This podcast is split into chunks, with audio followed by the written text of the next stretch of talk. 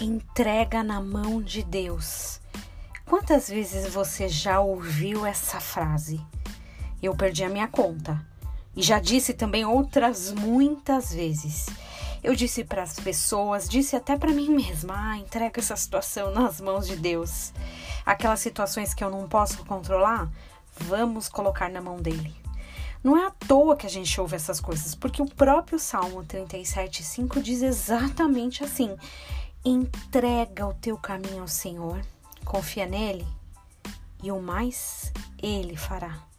A gente sabe que ele faz, temos certeza, eu, você, sabemos que ele faz.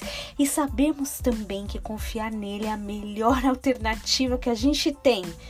Mas como é que a gente entrega alguma coisa? Você já entregou e logo depois tomou de volta? Eu também já fiz isso, mas não conta para ninguém. O que seria uma entrega definitiva? Como eu entrego e não pego de volta?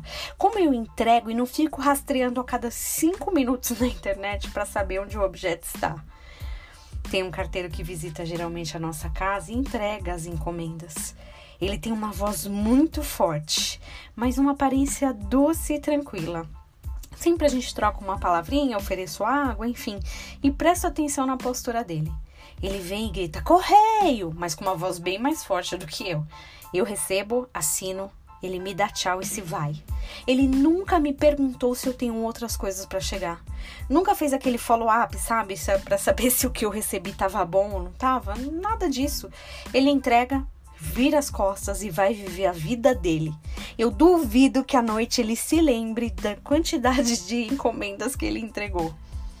Se a gente agisse assim, poderíamos sim viver mais tranquilos com as entregas que a gente precisa fazer. O problema é que a gente não quer fazer entrega a Deus, a gente quer delegar. E delegar alguma coisa é deixar que alguém faça o que você pediu. Se a pessoa não fizer no tempo que você acha pertinente, nem do seu jeito, você se sente no direito de contestar ou até reclamar. Pior, você, quando delega, pode ficar constantemente questionando, né? Ah, e aí, você tá fazendo? Você tá com a mão na massa?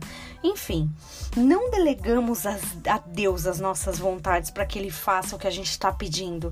Nós entregamos a Deus o nosso caminho para que Ele aponte a direção. É muito diferente. Depois de entrega, Ele faz o que Ele quiser com esse caminho. Será que aí nos seus planos, nos seus propósitos, na sua vida, você está entregando algo a Deus ou apenas delegando?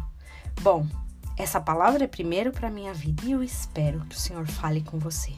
Vamos entregar o nosso caminho ao Senhor e que você tenha um dia abençoado em nome de Jesus.